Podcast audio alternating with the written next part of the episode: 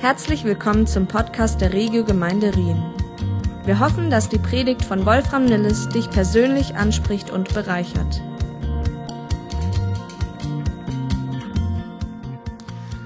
Ali, hallo, ich freue mich sehr über jeden, der heute wieder mit dabei ist bei unserem Livestream hier vor Ort oder live bei euch zu Hause oder auch wenn du das äh, zeitversetzt äh, später anschaust, diesen Stream.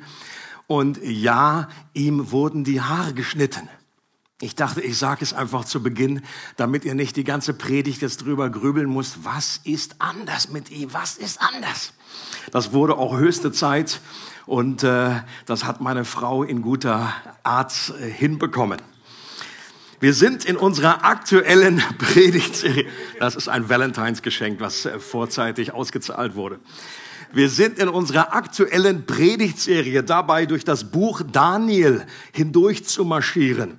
Und was ich an der Bibel so unglaublich spannend finde, ist, dass selbst Texte, die Jahrhunderte oder sogar Jahrtausende alt sind und in völlig andere Kulturen und Kontexten hineinreden und entstanden sind, auch heute noch in unsere Lebenssituationen im 21. Jahrhundert sprechen können. Ich glaube, das schafft kein anderes Buch dieser Welt. Und mich fasziniert es, dass die Bibel Prinzipien enthält, die zeitlos sind. Und dass diese Texte Wahrheiten vermitteln, die kein Verfallsdatum haben. Und im zweiten Kapitel kommen wir heute zu einem Abschnitt, der mich seit Jahren besonders begeistert in dem deutlich wird, wie Gott die Geschichte lenkt und leitet und wie konkret sich die Voraussagen der Bibel auch erfüllt haben. Ich lade dich also herzlich ein, mitzulesen. Das wird immer eingeblendet. Wir starten bei Daniel 2, die ersten drei Verse. In seinem zweiten Regierungsjahr hatte König Nebukadnezar einen Traum, der ihm solche Sorgen machte, dass er nicht mehr einschlafen konnte. Da ließ er seine Berater rufen, alle Wahrsager, Geisterbeschwörer, Zauberer und Sterndeuter, damit sie ihm seinen Traum erklärten. Als sie sich beim König versammelt hatten, begann er, ich habe etwas geträumt, das mir sehr zu schaffen macht. Nun möchte ich wissen, was es damit auf sich hat. Also stellt euch diese Situation vor. Hier ist der damals mächtigste Mann, der König eines der gewaltigsten Königreiche, die es je gegeben hat. Sein Wort ist Gesetz. Und wenn er etwas befiehlt, dann wird das ausgeführt. Er hat Ressourcen ohne Ende. Er hat Reichtümer ohne Ende. Aber bereits am Anfang seiner Herrschaft, das ist im zweiten Jahr, nachdem er überhaupt begonnen hat als König, äh, stößt dieser Mann an eine Mauer. Es gibt etwas, das er nicht kontrollieren kann. Ihm fehlt etwas, das er für kein Welt, äh, für kein Geld dieser Welt kaufen kann. So. Was ihm fehlt, ist Schlaf. Was ihm fehlt, ist Frieden in der Nacht. Wer das schon, und das klingt irgendwie nicht so wahnsinnig äh, schlimm, aber wer das schon mal erlebt hat, mehrere Tage nicht schlafen zu können, der weiß, wie schnell ein das irgendwie in den Wahnsinn treiben kann. Wie heftig das sein kann. Und das war bei diesem König nicht anders. Er war beunruhigt und ihn quälte ein und derselbe Traum, den er nicht einordnen konnte, der ihn in Panik versetzte. Und in der antiken Welt hatten Träume eine besondere Bedeutung. Die haben das, die haben das wichtig damals. Und dieser Traum war tatsächlich von Gott. Und das war was für ein geniales Beispiel dafür, dass Gott die Herzen der Könige lenkt wie Wasserbäche, wie es in Sprüche 21 heißt. Nebukadnezar rief also seine Armee von Beratern und Traumdeutern zusammen, um ihm zu helfen. Und die kamen da alle anmarschiert und die haben wahrscheinlich gesagt, no problem. Wir machen das wie immer. Du erzählst uns deinen Traum, o oh König, und wir sagen dir, was er bedeutet. Und vielleicht ist das bisher auch immer so gelaufen. Aber dieses Mal war der König offenbar skeptisch. Weil, warum? Weil ihm ja jede Story erzählen konnten. Und dann war er immer noch nicht hinterher schlauer, ob das jetzt wirklich die richtige Deutung war. Und deshalb hat er dieses Mal einfach die Latte so ein kleines bisschen höher gelegt. Und er hat gesagt, ihr dürft mir nicht nur die Auslegung verraten, sondern auch den Traum selber erzählen. Und das war neu. Und wenn ihr das nicht könnt, hat er gleich nachgeschoben, dann seid ihr alle Toast. Das heißt, Originaltext, ihr werdet in Stücke gehauen und eure Häuser zu einem Misthaufen gemacht. Originaltext. Nebukadnezar. So ging das damals. Und spätestens dann, kann ich mir vorstellen, hatten die alle erhöhten Kreislauf und Schnappatmung. Und die haben sich vielleicht in dem Moment überlegt, ob sie noch umschulen können, ob sie einen anderen Beruf irgendwie wählen. Und die haben versucht, ihm nochmals ins Gewissen zu reden, haben gesagt, oh König, oh König, wir sind Traumdeuter. Das heißt, du erzählst uns den Traum und wir deuten ihn. Aber Nebukadnezar war der Überzeugung, nein, ihr seid Scharlatane, die mich für dumm verkaufen wollen. Und deswegen bleibt er dabei. Ihr sagt mir meinen Traum und dann weiß ich auch, dass eure Deutung stimmt. Und wer das schafft, er hat ja nicht nur gedroht, sondern er hat auch großen Lohn verheißen. Wer das kann, der wird reich belohnt werden. Aber die, äh, seine ganze äh, äh, Armada von Sterndeutern haben alle gesagt, es gibt keinen Menschen auf der ganzen Erde, der so etwas kann. Und es hat auch noch nie jemand von irgendwelchen Traumdeutern erwartet. Was du verlangst, können nur die Götter. Und daraufhin befahl Nebukadnezar dem Chef seiner Leibwache, der hieß Ajoch, alle Wahrsager, Berater und Sterndeuter, und jetzt kommt's, inklusive Daniel und seine drei Freunde umzubringen, die noch nicht mal dabei waren beim König. Die hatten also keinen Schimmer, was abging, und die waren aber einfach nur in diesem Pool, die waren noch in Ausbildung, deswegen waren die offenbar nicht beim König, aber die haben, waren mitgehangen, mitgefangen, und ihr Leben äh, war in kurzer Zeit beendet. Und als Daniel das mitbekommt, dass dieses Todesurteil ausgesprochen wurde, fragt er bei Ajoch nochmal nach, was das damit auf sich hat. Und als er versteht, worum es geht, macht Daniel etwas Kühnes. Er macht etwas unglaublich Mutiges. Er bittet um eine Audienz beim König und geht dann in den Thronsaal, also er bekommt diese Audienz, geht zu dem König und bittet den König um eine Frist um den Traum zu deuten. Was für eine unglaubliche Szene. Ich glaube, das können wir auch aus heutiger Sicht so schwer nachvollziehen, was das bedeutet. Also stell dir vor, du gehst irgendwie bei dem Präsidenten in Amerika irgendwie ins Oval Office, aber das ist schon nichts im Vergleich zu dem, was damals bedeutete, zu einem König zu gehen, dem König von Babylon. Man ging damals nicht einfach so rein, erst recht nicht, wenn der schon eine Entscheidung getroffen hatte und eine Sache bereits fest beschlossen war. Das hat er extra vorher gesagt, der König. Und Daniel war, oft, war damals war sehr wahrscheinlich noch Teenager, der war vielleicht 17 oder 18. Und auch wenn er schon ein geschulter Berater war, war er letztendlich immer noch jemand, der aus der Gefangenschaft kam. Er war der Gefangene des Königs. Und dieser Teenager hatte den Schneid, den König um eine Frist zu bitten. In einigen historischen Berichten wird angedeutet, dass auf jeder Seite des imposanten Throns, den Nebukadnezar mit Sicherheit gehabt hat, dass echte Löwen angekettet waren um den Eindruck von wahrer Macht und Stärke zu unterstreichen.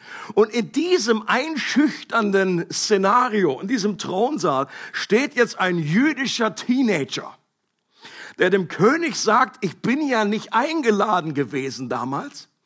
Und ich äh, konnte, habe diese Challenge nicht live gehört, aber ich würde es gerne versuchen. Vielleicht war das auch der Mut der Verzweiflung, weil Daniel und seine Freunde ja eh schon ein Todesurteil über sich hatten. Äh, die haben sich wahrscheinlich gedacht, ja gut, viel schlimmer kann es jetzt auch nicht werden. Gleichzeitig glaube ich aber auch, dass Daniel irgendwie geahnt hat, dass diese Krise nach Gottes Handschrift irgendwie aussieht. Er hat das irgendwie vermutet dass Gott auch in dieser Situation unsichtbar die Fäden zog und aus diesem Minus ein gewaltiges Plus machen wollte. Gott hatte ja Daniel eine besondere Gabe gegeben, das lesen wir vorher, dass er nämlich Visionen und Träume jeder Art deuten konnte. Und dann braucht es keine wahnsinnig prophetische Gabe, um hier eins und eins zusammenzuzählen. Für, Daniel war irgendwie klar, ja, das wird jetzt wohl kein Zufall sein, dass jetzt hier der König eine, etwas geträumt hat und er eine Auslegung haben möchte und dass ich diese Gabe bekommen habe. Und wir haben im ersten Kapitel auch verschiedene Überschriften gesehen, dass wie eine Struktur des ganzen Kapitels, das dreimal gesagt wird, und Gott hat gegeben. Gott hat den damaligen König der Juden in die Hand des König Nebukadnezars gegeben. Gott hat Daniel Gunst gegeben. Gott hat den Daniel und seinen Freunden Gaben gegeben. Und er hat sich wahrscheinlich gedacht, vielleicht ist das wieder so eine Gott hat gegeben Situation.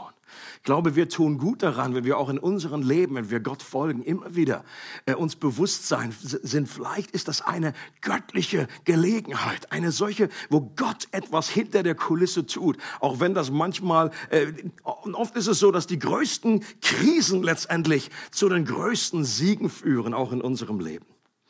Und wahrscheinlich hat Daniel auch darauf gehofft, dass der König verzweifelt genug ist, dass er diese hoffnungsvolle Chance nicht einfach ignorieren wird dass er weiterhin nicht schlafen kann, dass er weiterhin denselben Traum träumt und sich an jedem Halm da wirklich festhält. Und Daniel erhält diese Chance und geht nach Hause in sein Haus und trifft sich mit seinen Freunden. Und was machen sie? Sie beten gemeinsam. Sie stecken ihre Köpfe zusammen und sie rufen gemeinsam zu ihrem Gott, an den sie glauben. Wir haben gerade gesungen, You're the God of Miracles. Du bist der Gott der Wunder. Und sie haben gesagt, Gott, erbarme dich. Schenke uns Gnade und schenke uns die Auslegung, dass ich weiß, wie dieser Traum ging und dass ich auch die Auslegung dazu bekomme. Und hier auch wieder so eine Gelegenheit. Das war, jemand hat geschrieben, äh, das ist eins der ersten Studentengebetskreise, die ich gegeben hat. Die waren ja damals noch in Ausbildung und das gibt es ja heute noch an Unis. Das war wahrscheinlich einer der ersten.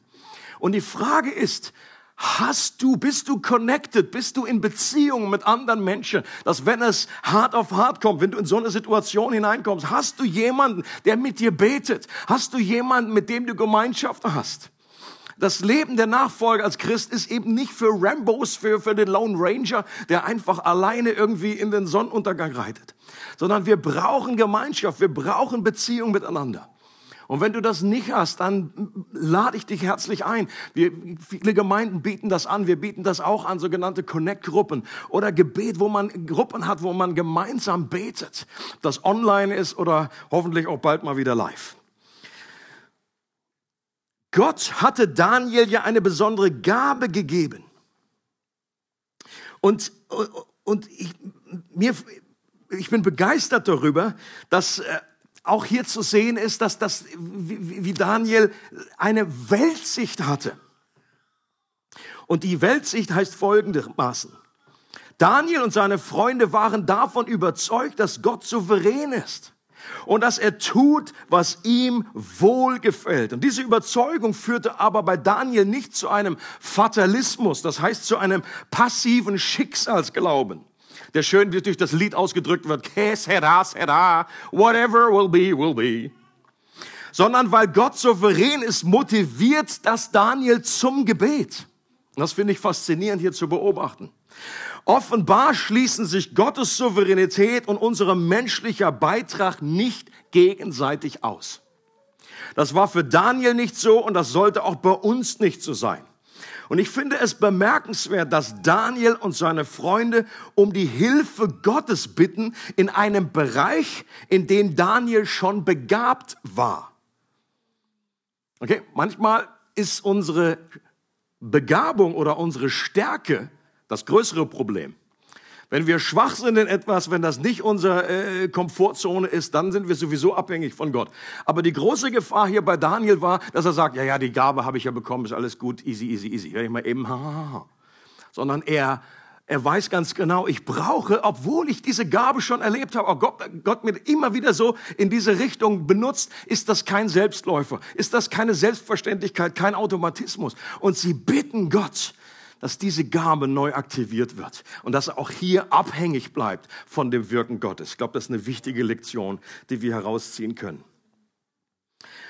Und dann macht Daniel etwas Besonderes oder etwas Außergewöhnliches. Äh, ähm, nachdem sie gebetet haben, er legt sie erstmal wieder hin. Er schläft, weil ähm, Träume deuten und Träume erhalten bekommt man am besten im Schlaf. Und Gott mitten im Schlaf schenkt ihm eine Offenbarung. Und er schenkt ihm die Auslegung des Traumes mitten in der Nacht. Und ich kann mir vorstellen, wie Daniel aufgewacht ist, wie mit Lobpreis, wer das schon mal erlebt hat, in so einer äh, Krisensituation. Und Gott greift ein und er schenkt ein Wunder. Der hat keine Lobpreisband gebraucht, die ihn irgendwie motivieren am frühen Morgen. Also bei vielen, die irgendwie nicht so, irgendwie so Early Birds sind, die, die, äh, da ist das, wenn Lobpreis am frühen Morgen stattfindet, dann ist es ein Ausdruck, dass Gott gewirkt hat. Ähm, und, und er wacht auf und ich kann mir vorstellen, dass er einfach gesungen hat, Savior, he can move a mountains. My God is mighty to save. Wahrscheinlich hat er nicht dieses Lied gesungen, sondern ein anderes und irgendwie in Hebräisch oder wie auch immer. Du kannst genau nachlesen sogar, was er betet, welchen Lobpreis er gesungen hat. Das findest du dort auch im zweiten Kapitel. Und dann heißt es, nun ging Daniel zu Ajoch und bat ihn, lass die königlichen Berater nicht umbringen. Führ mich zu Nebukadnezar, denn ich kann ihm sagen, was er geträumt hat und was es bedeutet. Und auch in diesem kurzen Abschnitt blitzt wieder etwas durch, wird irgendwie wieder deutlich, was Daniel für einen Charakter, für eine innere Größe gehabt hat. Er setzt sich nämlich für das Leben der anderen mit ein. Und das hätte er nicht machen müssen. Und eigentlich waren das seine Konkurrenten. Okay? Und äh, wenn er sich hätte selber helfen wollen und irgendwie in einem Schlag mal irgendwie viele, die da weiter in der Leiter über ihm waren, irgendwie äh, äh, von diesem Planeten wegbefördern wollte, dann hätte wäre das seine Chance gewesen. Aber das ist nicht Daniels Charakter gewesen.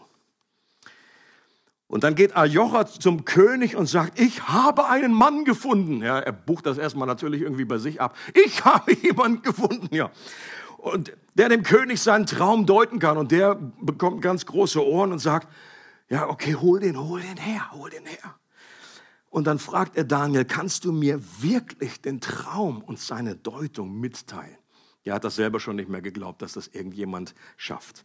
Und dann sagt Daniel, mein König, hinter dein Geheimnis kann keiner deiner Berater kommen. Weder Geisterbeschwörer, noch Wahrsager, noch Sterndeuter. Der Anfang, der klang ja nicht so wahnsinnig hoffnungsvoll. Ich kann mir vorstellen, dass ähm, Nebukadnezar in dem Moment schon mal die Kette von den Löwen etwas gelockert hat. Dann kommt aber ein wichtiger kleines Wort. Aber! Aber es gibt einen Gott im Himmel, der das Verborgene ans Licht bringt.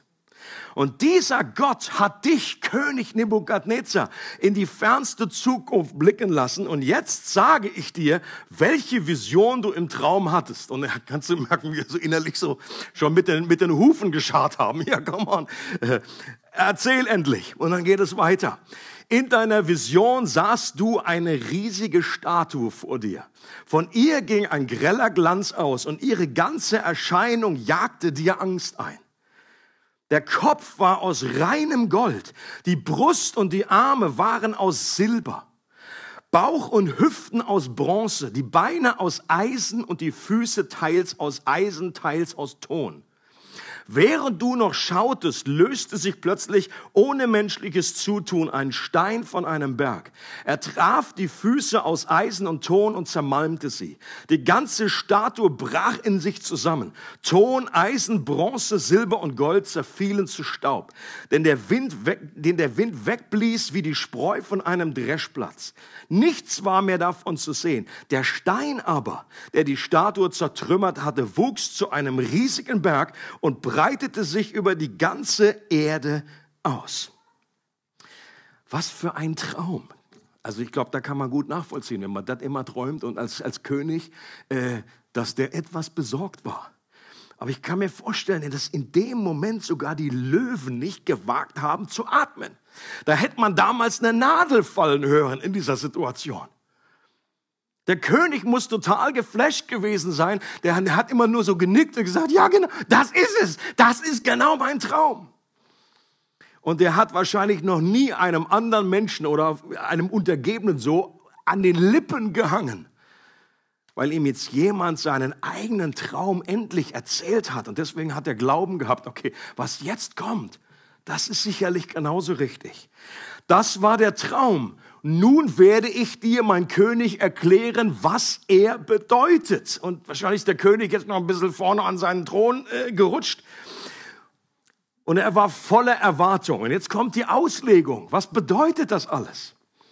Du bist der mächtigste König, größer als alle anderen. Nebukadnezar, Amen, Amen, Brother. Dir hat der Gott des Himmels die Herrschaft anvertraut und dir Macht, Stärke und Ruhm geschenkt. Alle Menschen, ja sogar die wilden Tiere und die Vögel hat er in deine Hand gegeben. Er hat dich dazu bestimmt, über sie alle zu regieren. Du bist der Kopf aus Gold. Ich kann mir vorstellen, wie Nebukadnezar, wie in diese Deutung unglaublich geschmeckt hat. Gesagt, das ist ein guter Mann den lassen wir am Leben. Das geht ja in die richtige Richtung hier.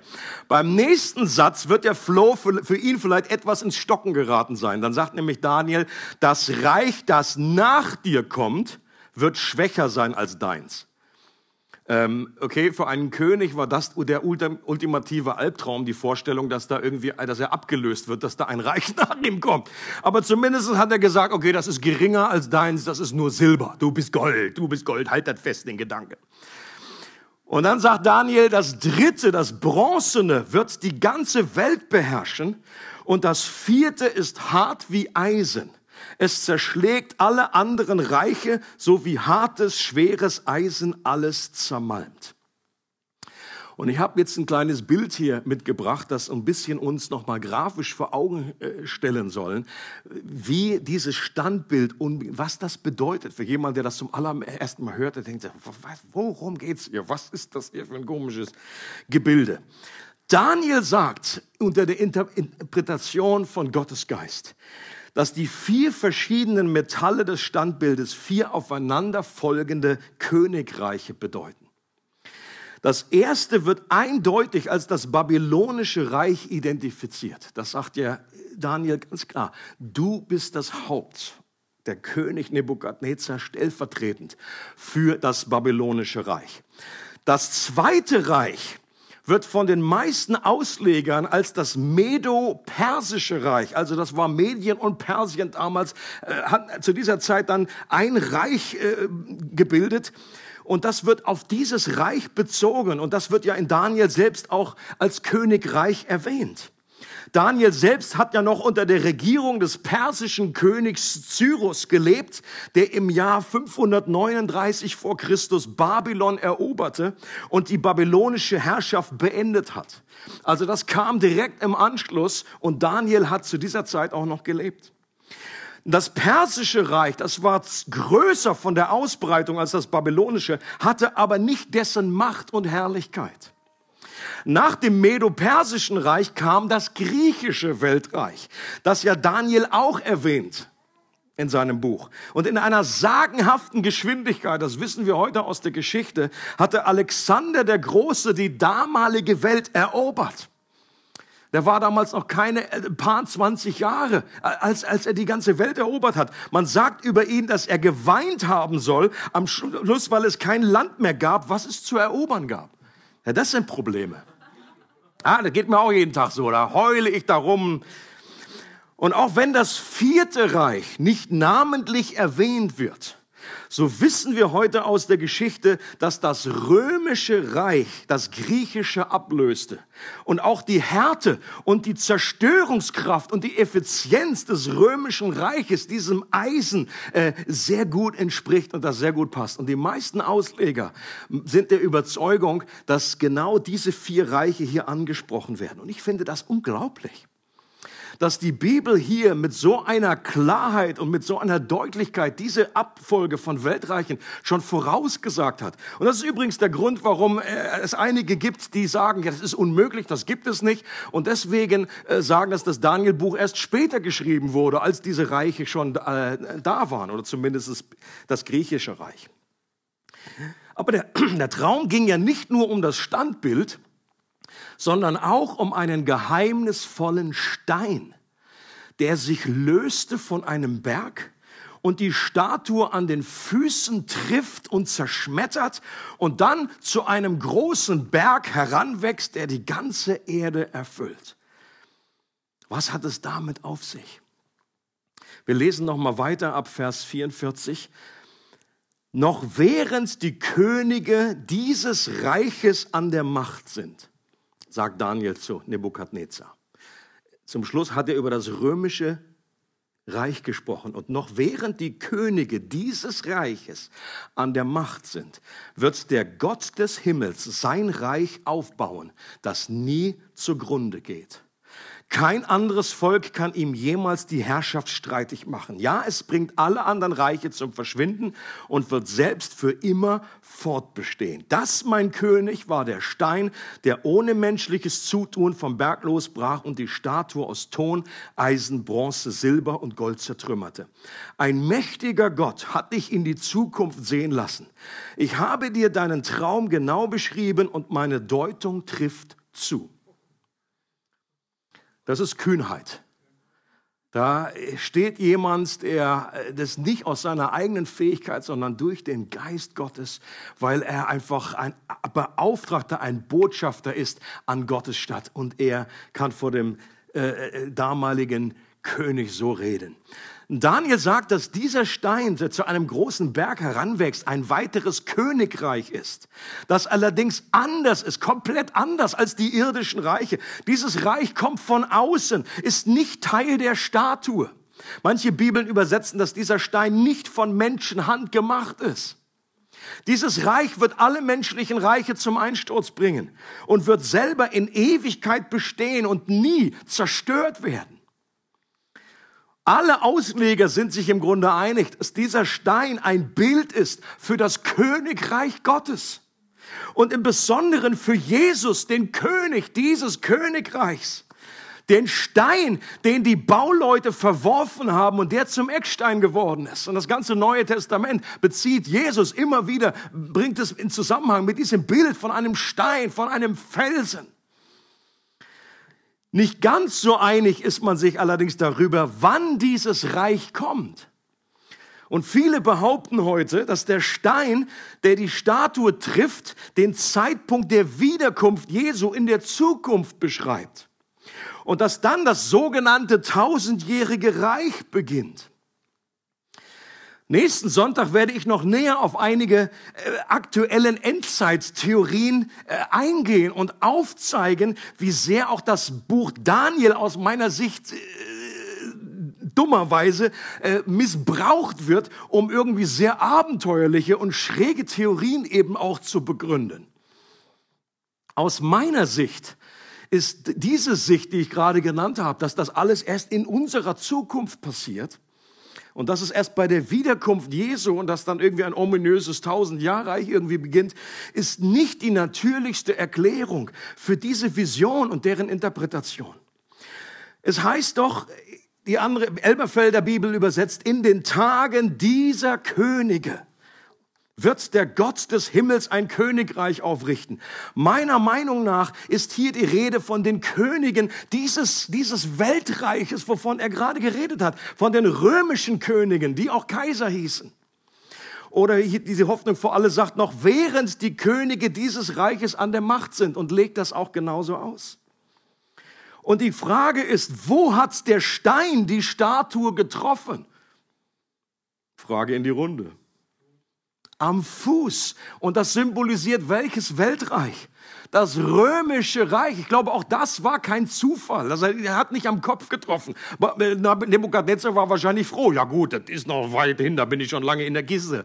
Unten am Fuß. Gut, dass der mir nicht an der Birne trifft. Wir brauchen nur ins Neue Testament zu schauen und finden weitere Hinweise auf das passende Zeitfenster. Ein ganz berühmter Text, den wir jede Weihnachten hören. Es geschah aber in jenen Tagen, dass eine Verordnung von Kaiser Augustus ausging, das ganze damalige Weltreich zu zählen. Und was geschah in dieser Zeit?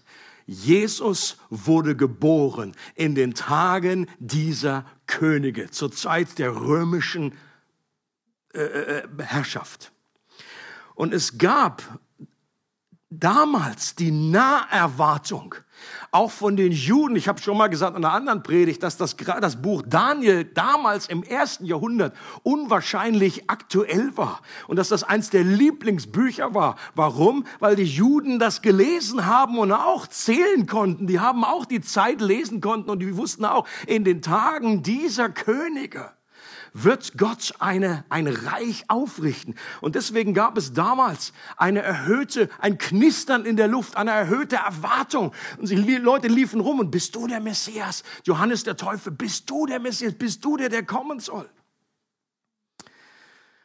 Noch zwei Verse aus den Evangelien. Ganz am Anfang von Jesu Dienst, da heißt es, nachdem Johannes gefangen genommen worden war, ging Jesus nach Galiläa und verkündete dort die Botschaft Gottes. Er sagte, das ist jetzt hier äh, der erste Bericht von dem, was Jesus verkündet hat. Seine erste, allererste Predigt. Worüber hat Jesus geredet? Die Zeit ist gekommen oder auch erfüllt. Das Reich Gottes ist nahe. Kehrt um und glaubt diese gute Botschaft. Die Frage ist, welche Zeit ist erfüllt? Wovon redet Jesus? Welche Zeit ist gekommen? Ich bin der Überzeugung, dass Jesus genau das meint. Diese Prophezeiung, dass jetzt die Herrschaft Gottes beginnt in einer neuen Dimension, weil der König jetzt hier ist. Das Reich Gottes ist nah, das heißt, es ist zum Greifen nah, es ist jetzt da unter euch. Oder eine andere Schriftstelle in Matthäus 12, sagt Jesus, wenn ich die Dämonen nun aber mit der Hilfe von Gottes Geist austreibe, dann ist doch das Reich Gottes zu euch gekommen. Das heißt, Jesus behauptet, das Reich Gottes ist da. Und das Reich Gottes, wenn man durch die Evangelien durchliest, war das zentrale Thema, war die zentrale Botschaft von Jesus, dass jetzt ein Leben unter der liebevollen Herrschaft Gottes zum Greifen nah war. Die Befreiungen, die Heilung, Totenauferweckung, das waren alles Zeichen dieses neuen angebrochenen Königreichs. Und dieses Königreich, das war nicht von dieser Welt, wie Jesus später äh, zu Pilatus sagt, als der ihn fragt, ja, bist du doch ein König? Ja, ja, aber mein Reich ist nicht von dieser Welt. Und ein zentrales Erkennungsmerkmal, das Jesus immer wieder betont, das war, das, das war der Inhalt von so vielen seiner Gleichnisse, ist, dass dieses Reich nicht in einem Blitz kommt mit einem Knall und dann ist es gleich völlig da, sondern es fängt klein an, wie ein Samenkorn. Es fängt an wie etwas Sauerteig, der in einem großen Mehltrog äh, da ist und dann wächst es und wächst es und wächst es und der kleine Same, der wächst an zu einem großen Baum, der die ganze Erde erfüllt.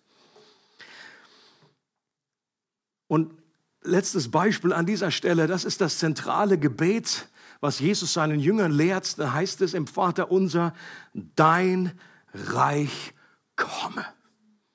Okay? Und ich glaube, das bedeutet nicht, dass es noch nicht da ist, sondern es ist schon gekommen, aber es soll sich ausbreiten und soll wachsen.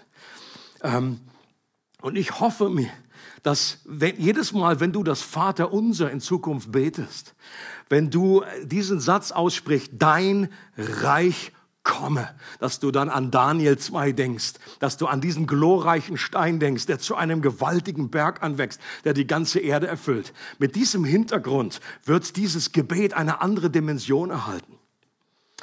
Und auch wenn das Standbild natürlich in erster Linie die vier irdischen Königreiche in der Geschichte beschreibt, so glaube ich auch, dass dieses Bild heute noch jedem einzelnen Menschen eine wichtige Botschaft zuruft. Nämlich jeder Mensch, wir alle, wir bauen unser eigenes kleines Königreich in unserem Leben auf. Und das kann sogar einige Zeit sehr glänzend und erfolgreich aussehen aber genau wie jedes der herrlichen und mächtigen Weltreiche letztendlich wegen dem Faktor Mensch zerstört wurden und irgendwann untergingen, das findest du in jedem Reich. Damals hätte man nicht sich ausmalen können in der römischen Besatzung, dass dieses Reich jemals enden würde. Diese Power, diese Gewalt, diese Ausbreitungskraft oder als die Griechen da am Herrschen waren. Es war nicht denkbar, aber letztendlich der Faktor Mensch, die Korruption unseres eigenen Herzens hat immer dazu geführt, dass jedes Reich irgendwann untergegangen ist. Und das gilt aber auch in unserem eigenen Leben, dass in unserem eigenen Leben wir sehr auf sehr zerbrechlichen Füßen stehen und irgendwann die Dinge einstürzen können und wir unser Leben nur auf dies, wenn wir unser Leben nur auf diesseitige Werte und menschliche Ziele aufbauen. Wenn du dein Leben zum Beispiel auf Popularität aufbaust, möchtest du bekannt werden, dann wirst du ein Sklave der Menschenfurcht werden und deinen Wert irgendwann nur noch daran messen, wie viele Likes du bekommst oder wie viele Leute dir followern. Okay? Und dann äh, bist du vielleicht irgendwann an dem Punkt, wie Nebukadnezar war, dass du nicht mehr richtig schlafen kannst, dass der Frieden irgendwie flöten ist. Wenn du dein Leben auf Reichtümer und Erfolg aufbaust, Karriere zu machen, dann kann dein Leben beim nächsten Börsencrash gleich komplett mitcrashen. Auch das gibt es tausende von Beispiele in der Geschichte. Wenn du dein Leben auf deiner äußeren Erscheinung, wie dein Körper gebaut ist, Fitness, deine Schönheit aufbaust, dann wirst du bestimmt von dem, was der Spiegel oder die Waage sagt. Und das ist nicht immer sehr erfreulich. Oder früher, früher oder später wird der Zeit, der Zahn der Zeit auch an dir nagen und seine Spuren hinterlassen. Das kann ich dir prophezeien, auch ohne ein Prophet zu sein. Und deswegen hat Jesus in seiner Lehre die Menschen immer wieder dazu ermutigt, ihr Leben nicht auf Sand aufzubauen sondern auf dem festen Felsen, auf dem Stein seines Reiches, der für immer bleibt und in Ewigkeit nicht zerstört werden wird. Gerade in dieser Zeit, in der äh, wir im Moment leben, in dieser Pandemie, erleben wir, wie zerbrechlich unser Leben eigentlich ist. Wir denken, wir werden neu daran erinnert, dass wir sterben müssen. Und das ist aus Gottes Perspektive, diese Erinnerung etwas Wichtiges. In dem Psalm heißt es, lehre uns bedenken, dass wir sterben müssen, damit wir weise werden. Wie zerbrechlich unser Leben eigentlich. Wir hatten eine kleine Gelegenheit gestern. Ich war gerade bei der Vorbereitung von der Predigt. Plötzlich, Kathy, kein Wasser, kein Wasser. Wir haben kein Wasser. Und ich so, kein Wasser, kein Wasser. Gehe dann irgendwie in die Badezimmer auch an, kein Wasser. Und in dem Moment hat schon die Nachbarin oben angerufen, habt ihr Wasser? Wir haben alle kein Wasser. Und dann plötzlich, es war ja in Lörrach, war ja irgendwie das, äh, das Grundwasser auch verschmutzt. Wir haben gesagt, haben die jetzt in Lörrach das ganze Wasser abgestellt? Wir werden alle sterben. Und ich war gerade, und ich war gerade dabei, einfach eine Predigt zu schreiben über die Souveränität Gottes, dass Gott alles in der Hand hält und plötzlich einfach kein Wasser. Und wie schnell einfach, wir sind fünf Minuten einfach, äh, natürlich übertreibe ich, aber trotzdem, es ist erschüttert schnell wieder etwas und man ist eigentlich äh, überrascht, wie, wie, wie labil äh, alles irgendwie ist. Und dann die Waschmaschine hat schon angefangen, Alarm zu geben, weil kein Wasser da war. Und dann musste ich erstmal die Waschmaschine beruhigen und diese Predigt zu ihr predigen. Jesus sagt, wir sollen unser Leben auf den festen Felsen, auf die Beziehung zu ihm bauen.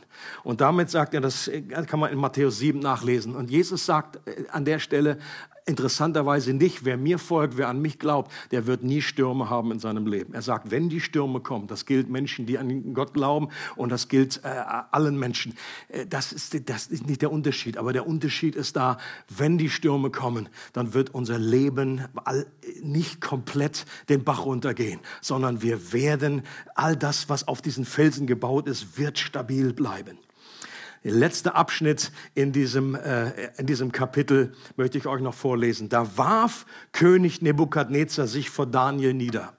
Er befahl, man solle ihm Opfer darbringen und Weihrauch für ihn verbrennen. Stellt euch das vor.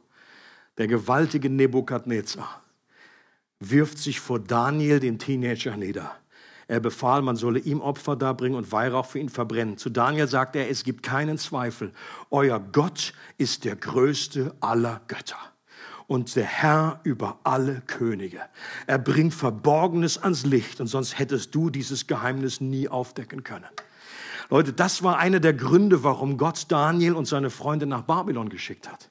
Um Einfluss zu nehmen, um Gottes Namen selbst einem König Nebukadnezar bekannt zu machen. Ich finde das unglaublich berührend, dass Gott selbst so einen König nicht vergisst und sagt, ich komme dir nah, ich werde mich dir offenbaren. Gut, der ist nicht gleich zum Judentum übergetreten, der ist nicht gleich Christ geworden, konnte er sowieso noch nicht in der Zeit. Äh, der hat einfach jetzt äh, wahrscheinlich den Gott der Juden als einen, einen der anderen Götter in seinen großen Götterhimmel, irgendein Pantheon irgendwie eingebaut. Und trotzdem ist Gott ihm begegnet. Und wir sind auch aufgerufen, Geschichte zu schreiben, zu erleben, wie Gott aus einem riesigen Minus ein gewaltiges Plus machen kann, dass Gott verherrlicht wird. Und selbst bei König da, Nebukadnezar, hat das zur Anbetung geführt. Gottes höchstes Ziel für uns Menschen ist, Gott zu verherrlichen und sich ewig an ihm zu erfreuen, so heißt es in einem berühmten Bekenntnis. Und wie gesagt, das ist auch unser Auftrag. Das muss nicht immer so spektakulär sein. Nicht jeder wird vor Königen sprechen, wird zur Mutti Merkel irgendwie was sagen können. Aber wir alle haben vom Prinzip her diesen Auftrag. Gott ist in uns und mit Mut dürfen wir unsere Atmosphäre prägen, prägen, dürfen Veränderungen hineinbringen, dürfen äh, Mut machen, wo Menschen einfach entmutigt sind sind. Und Jesus, den König dieses unerschütterlichen Reiches anzubeten, das möchten wir jetzt auch tun. Äh, ich habe mir gedacht, dieses, dieser Abschnitt, der hört auf einem Anbetung von Nebukadnezar auf. Und dann gibt es nichts Besseres, als dass wir eben auch unsere Stimme nochmal erheben und Gott anbeten, der in Jesus Christus Mensch geworden ist und der interessanterweise auch schon vorausgesagt wurde in dem Buch Daniel, dass wir ihm dafür danken, dass er verlässlich ist, dass er felsenfest ist, dass er alles im Griff hat, dass er aus Minus Plus machen kann. Vielleicht erlebst du auch gerade eine Phase in deinem Leben, wo du unglaublich äh, möchtest, dass Gott eingreift, wo du in so einer Krise auch drinne steckst. Und in dem Lied heißt es, I will build my life upon your love. Ich werde mein Leben auf deine Liebe aufbauen. Sie ist eine feste äh, Grundlage. It's a firm foundation. I will put my trust in you alone and I will not be shaken. Ich werde mein Vertrauen in dich alleine setzen und in werde ich nicht erschüttert werden. Ich möchte jeden, der zuhört, der dabei war heute, einfach das mitgeben, diese gute Botschaft. Äh, setz dein Vertrauen auf Jesus. Bau dein Leben auf den festen Felsen von Jesus Christus. Es freut uns, dass du heute zugehört hast. Für weitere Predigten, Informationen und Events besuche unsere Gemeindewebseite www.regiogemeinde.ch.